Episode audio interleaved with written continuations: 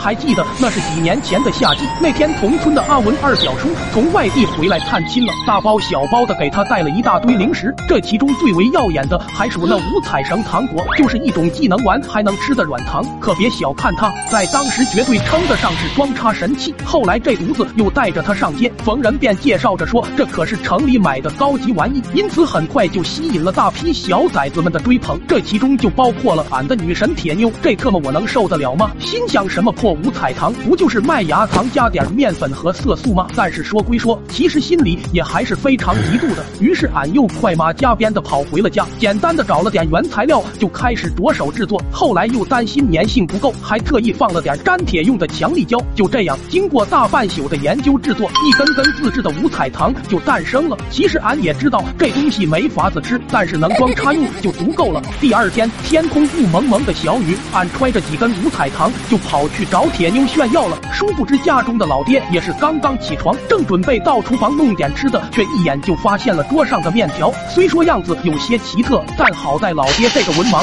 也没看出啥端倪。而此时不远处的铁妞家中，当时俺正被一群人簇拥在中间，他们望着我手里的五彩糖，惊得都说不出话来。俺知道，从那一刻起，俺就是他们心中永远的神。结果正兴奋着呢，铁妞他爹就冲了进来：“小棍子啊，你爹他好像脑血栓给栓牙上了。”现在都不会说话了，你快回家看最后一面吧！我超一听这话，俺又快马加鞭的往回冲。这刚跑到家，就看见老爹咬着牙，满脸的通红，嘴里还时不时发出呜呜呜的声音，嘴角还能依稀看见几个五彩糖的残渣。霎时间，我的冷汗瞬间就下来了。然而就在这时，三大爷扛着一根撬棍就跑了进来，二话不说，对着俺爹的大板牙就是一顿猛撬。但老爹根本说不出话，就只能疯狂的用着手语和对方交流。可特么还没。一会，三大爷停手了，旁边那大哥也是一脸蒙圈，一问咋回事。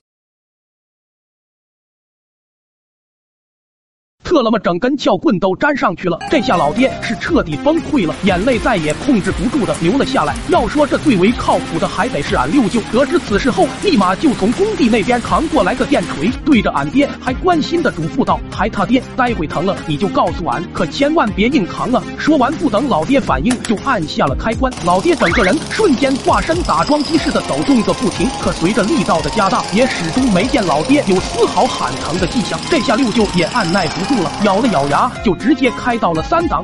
结果，咣的一下，老爹整个人都被掀飞了去。这绝对是我人生中头一次见到有人能穿墙的，就连六舅也不禁感慨：老爹是真男人，愣是没喊一声疼。最后，老爹被一众人给送进了医院。起初，俺本以为能够糊弄过去的，可没想到老爹刚出院回家的那一刻，就碰见了俺的迷弟们，纷纷要买那自制的五彩糖。